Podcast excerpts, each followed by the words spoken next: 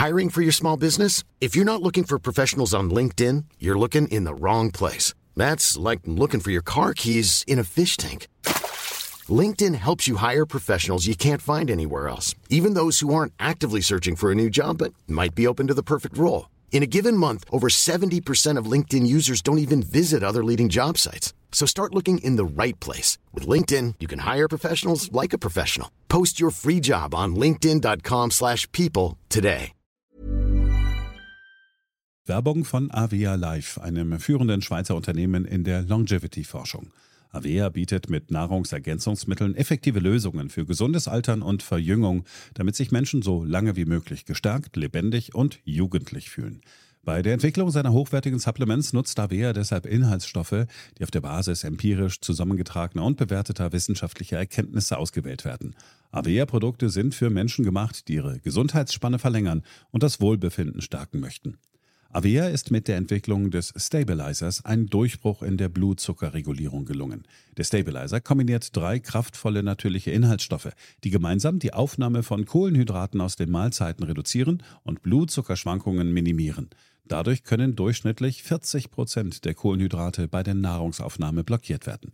Hohe Blutzuckerwerte und Zuckerabstürze werden so vermieden. Der Stabilizer fördert eine reduzierte Fettspeicherung und unterstützt das Gewichtsmanagement. Er ist also ein guter Wegbegleiter für ein gesünderes Leben. Gerade bei festen kohlenhydratreichen Mahlzeiten wie Geschäftsessen, Geburtstagen oder anderen Feierlichkeiten, bei denen die Ernährung nicht immer optimal ist und zu viel Zucker konsumiert wird, ist der Stabilizer perfekt geeignet. Die einzigartige Formel unterstützt Ihren Körper dabei, einen ausgeglichenen Blutzuckerspiegel aufrechtzuerhalten sorgt für einen verbesserten Energiehaushalt und trägt zu weniger Heißhunger auf Süßes bei. Die Anwendung ist einfach, eine Kapsel 10 Minuten vor einer festen Mahlzeit, maximal zweimal am Tag. Für die sprichwörtliche Qualität und Reinheit birgt, dass Avea alle Produkte in der Schweiz entwickelt und testet. Die Inhaltsstoffe werden aus Rohwaren von qualitätsgeprüften, vertrauenswürdigen Lieferanten gewonnen. Außerdem bietet Avea eine Vielzahl von Produkten an, die auf die individuellen Bedürfnisse der Kunden abgestimmt sind. Dazu gehört auch ein DNA plus BioAge-Test, der den Kunden tiefe Einblicke in ihre genetische Verfassung ermöglicht. Neugierig geworden? Mehr Informationen gibt es unter avea-live.com. Avea bietet allen BTO-Hörern den Stabilizer mit 15% Preisvorteil auf die Erstbestellung. In den Shownotes dieser Episode finden Sie dafür den speziellen BTO-Code. Avea gewährt Ihnen eine 90-Tage-Geld-Zurück-Garantie, sodass Sie das Bundle risikofrei testen und sich selbst überzeugen können. Avea. Bestimme selbst, wie du alterst.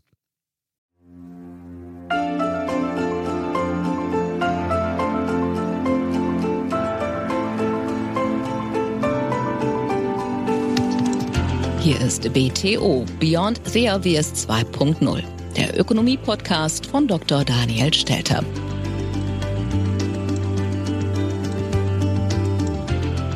Hallo und herzlich willkommen zu dieser Sonderausgabe meines Podcasts. Am gestrigen Mittwoch hat die US-Notenbank Fed angekündigt, die geldpolitischen Zügel straffer zu ziehen. Straffer, als die Märkte bisher erwartet haben. Today, in support of these goals, the Federal Open Market Committee kept its policy interest rate near zero and stated its expectation that an increase in this rate would soon be appropriate. As I will explain, against a backdrop of elevated inflation and a strong labor market, our policy has been adapting to the evolving economic environment. And it will continue to do so. Die Fed wird ganz konkret die Ankäufe von Vermögenswerten, also von Wertpapieren, im Rahmen der sogenannten quantitativen Lockerung Anfang März abschließen. Und sie diskutiert bereits, ihre Bilanz schneller als bisher erwartet wieder schrumpfen zu lassen. Die Notenbank wird mit ziemlicher Sicherheit die Zinsen im März anheben und weitere Zinserhöhungen sind zu erwarten, und zwar vielleicht mehr als die vier Zinserhöhungen, die die Märkte bereits erwartet hatten. Der US-Notenbankpräsident Powell hat zudem wiederholt betont, dass der Arbeitsmarkt stark sei, also die Beschäftigung gut, und es deshalb nicht nötig sei, die Zinserhöhung zu verzögern. Er betonte, dass die Wirtschaft sich weiter stärker entwickelte als zu Beginn früherer Zyklen und er klang sehr besorgt darüber, dass die hohe Inflationsrate anhalten würde und sagte, dies würde besonders den Armen und dem Arbeitsmarkt schaden.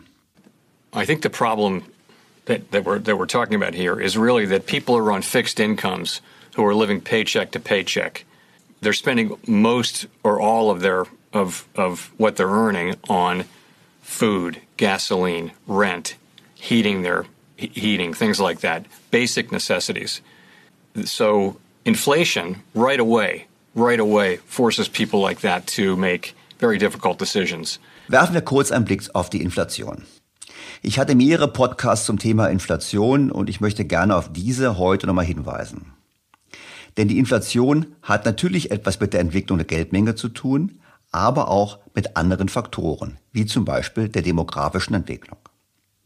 Ich empfehle folgende Podcasts nochmal. Den Podcast Nummer 34 vom 2. August. Inflation, kommt sie oder kommt sie nicht?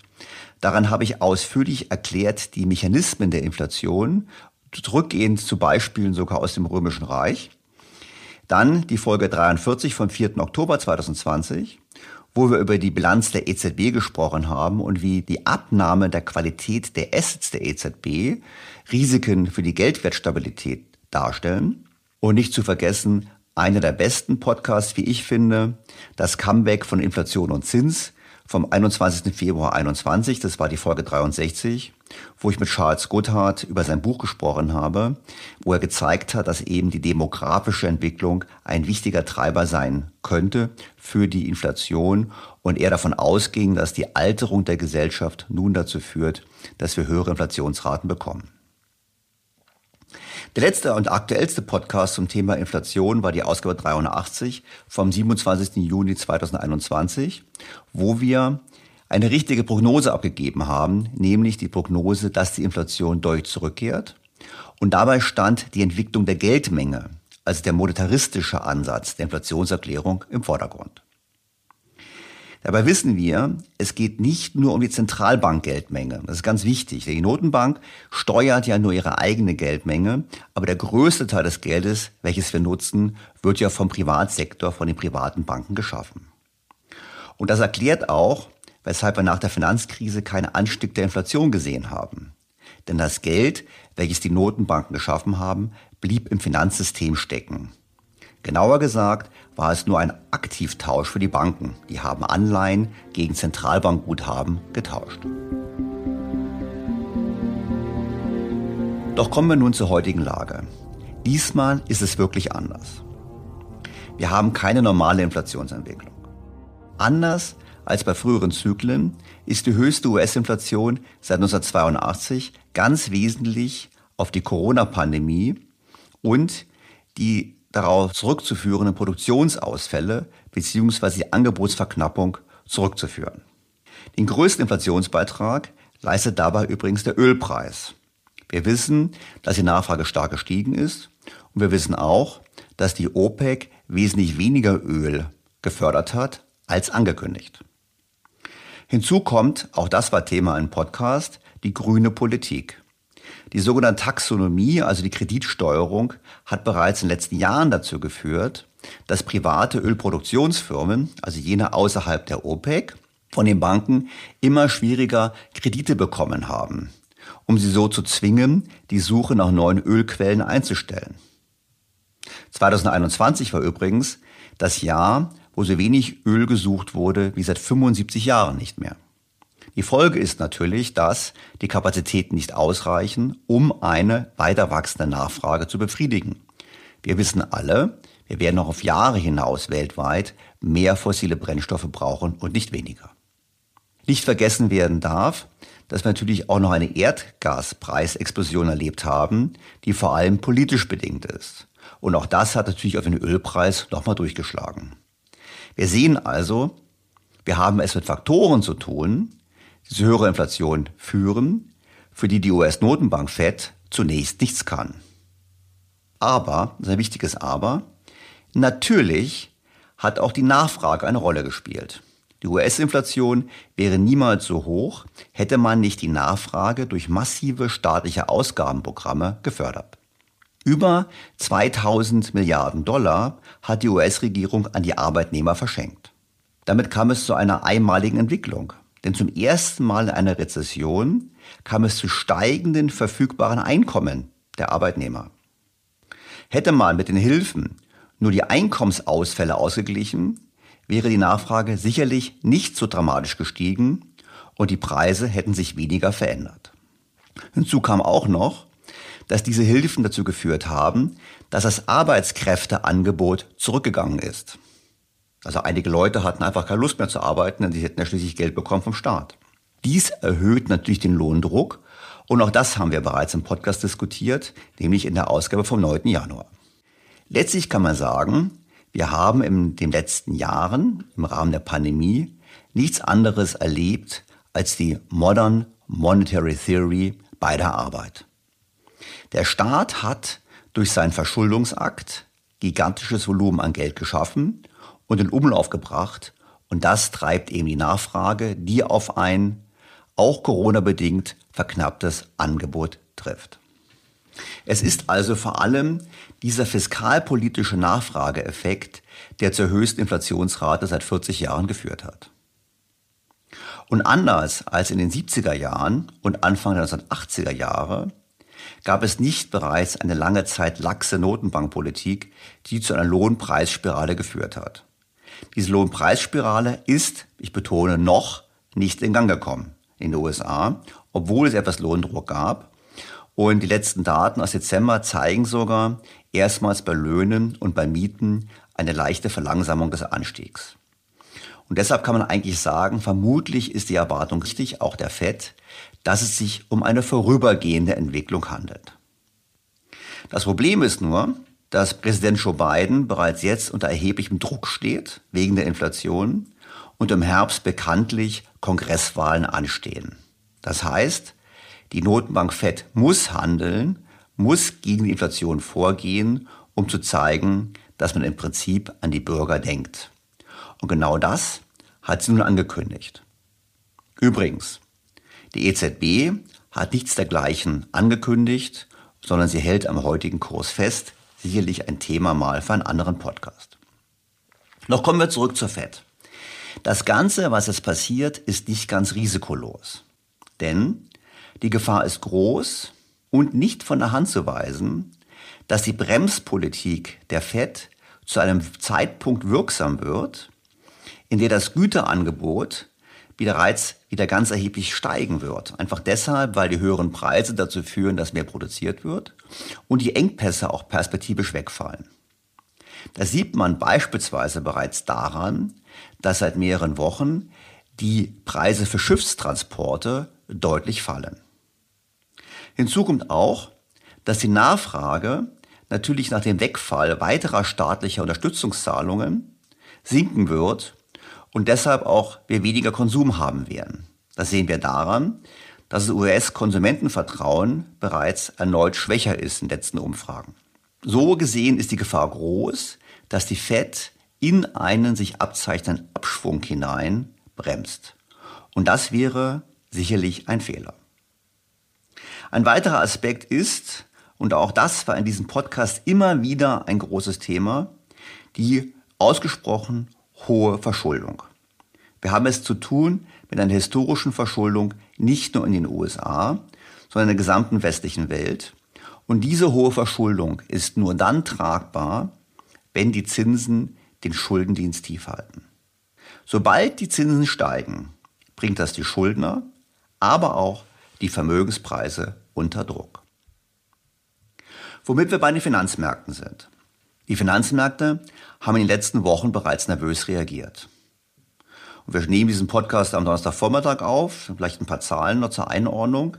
Seit Jahresanfang hat der S&P 500 fast 9% verloren, Nasdaq über 13 Prozent und ähm, auch Japan beispielsweise, der Nikkei über 9 Prozent. Der DAX mit minus 2,7 Prozent sieht da sogar noch ganz gut aus.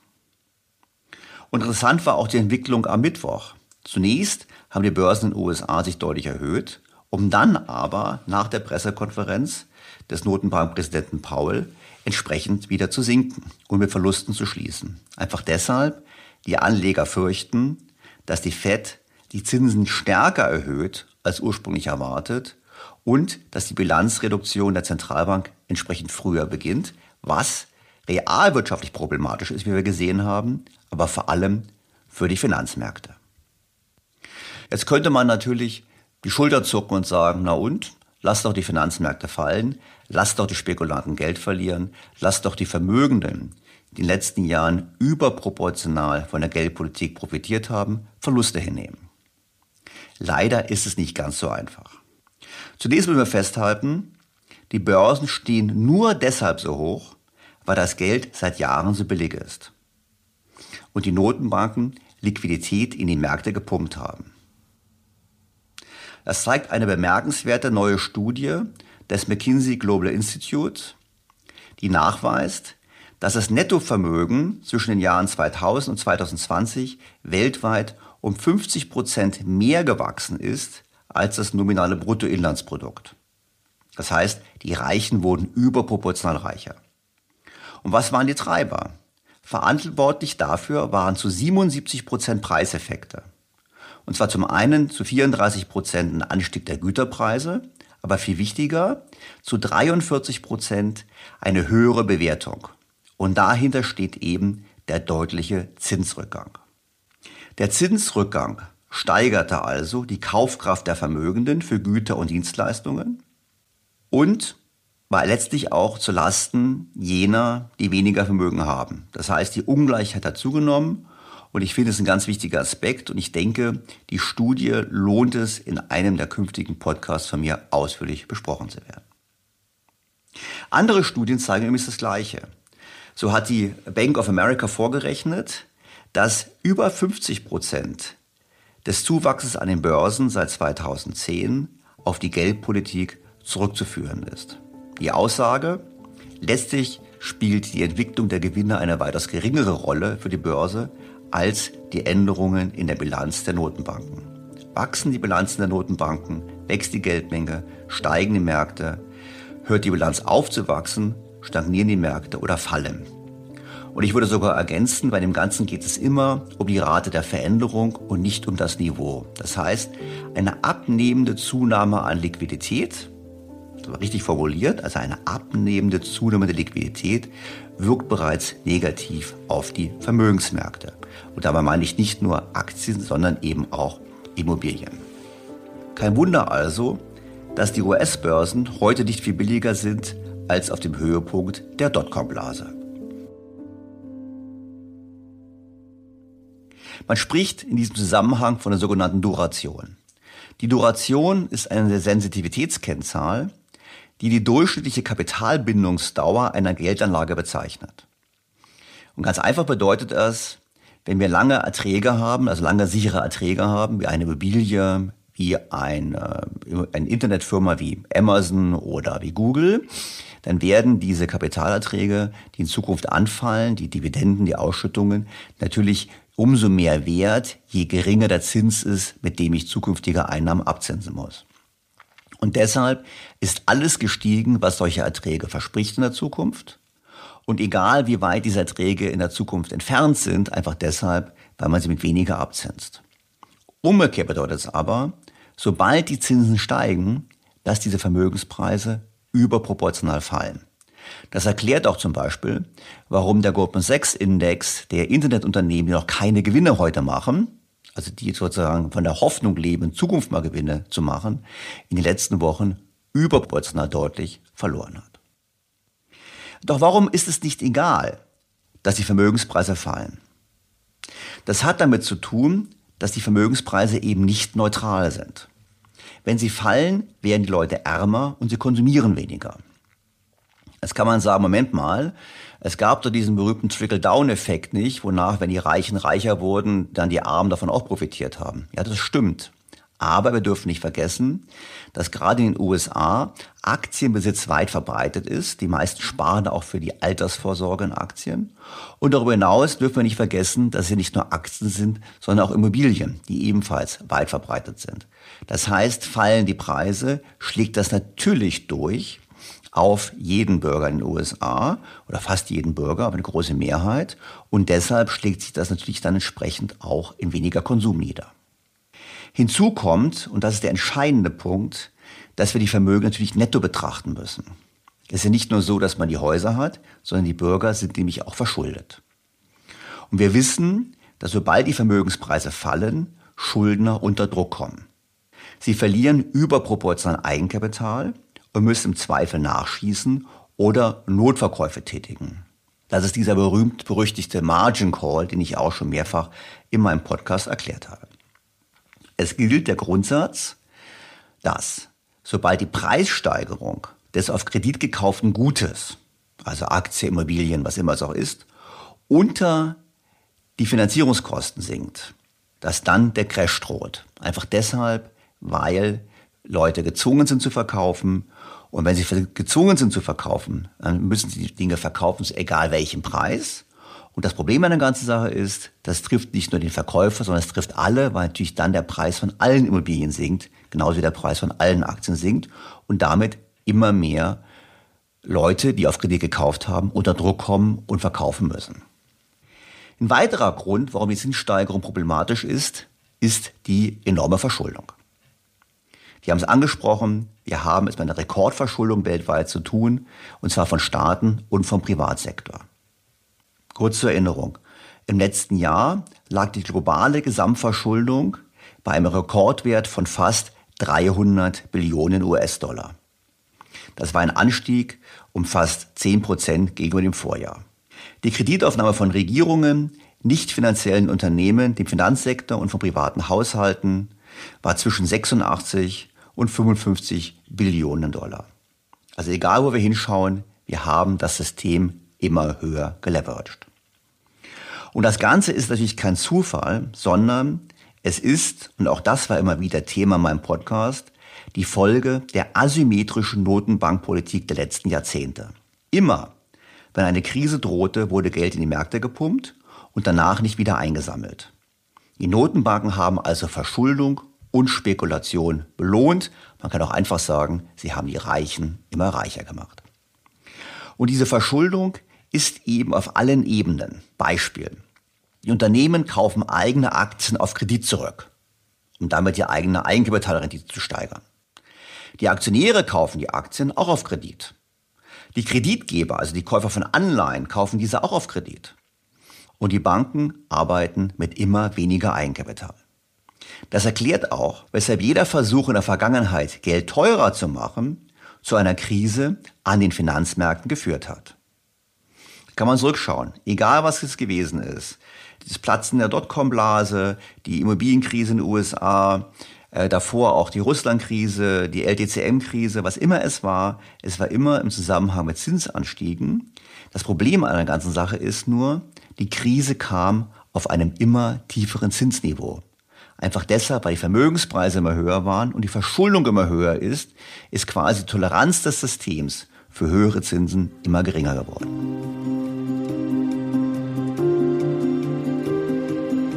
Das führt mich zum Fazit. Die Notenbanken haben sich und uns in eine Sackgasse manövriert. Die Schulden sind zu hoch. Die Vermögenspreise lassen sich nur mit den tiefen Zinsen rechtfertigen. Die Notenbanken haben aber keinen Ausweg. Sie müssen immer weitermachen. Und tun sie es nicht, zum Beispiel weil der Inflationsdruck zunimmt, muss es zu einem Einbruch kommen.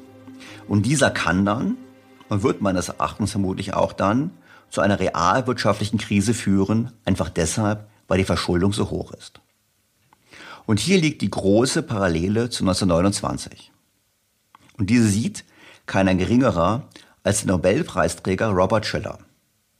Im Interview mit der Neuen Zürcher Zeitung sagte er diese Woche, es gibt Parallelen zum Jahr 1929, dem Jahr der Weltwirtschaftskrise.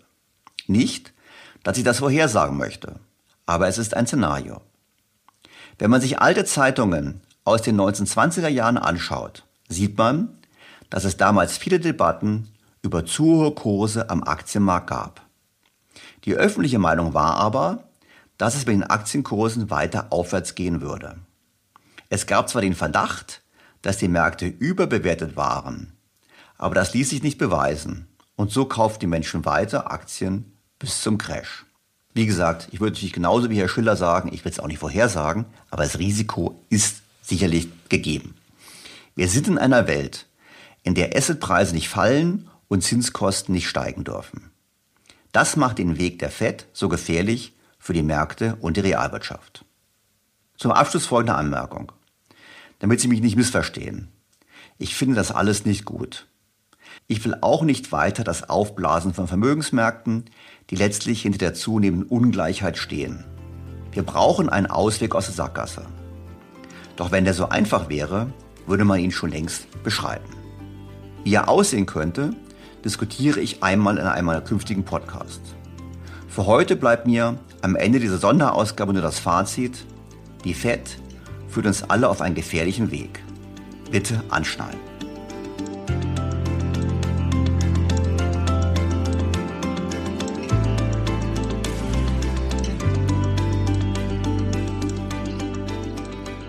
Das war's für diese heutige Sonderausgabe. Am kommenden Sonntag geht es planmäßig weiter und da beschäftigen wir uns mit der Agenda für den heutigen neuen Verkehrsminister. Ich freue mich auf Sie. Ihr Daniel Stelter. BTO Beyond the Obvious 2.0